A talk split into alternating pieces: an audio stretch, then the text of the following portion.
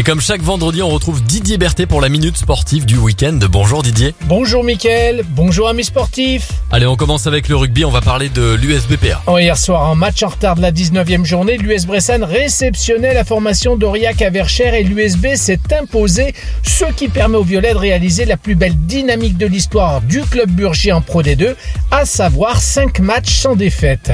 Et grâce à ce nouveau succès, le 15 Bressan sort de la zone rouge avant un déplacement à Carcassonne, équipe du top 5 de la division. On poursuit cette minute sportive avec le foot et le FBBP 01 Didier. Oui, après deux mois sans gagne, les Bleus se sont rassurés en amical vendredi dernier face à Grenoble Foot 38 en s'imposant sur le score de 3-0.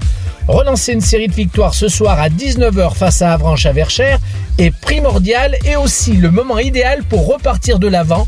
Les Bressans, à 4 points de la troisième place, auront besoin du soutien du public pour reconquérir le podium le plus vite possible. Et on termine avec le basket Didier et évidemment la JL Bourg. Ouais, la Gielbourg était sur 4 victoires de rang et s'est inclinée en Grèce ce mercredi à Patras, ce qui ne compromet pas les chances de qualification en Eurocup.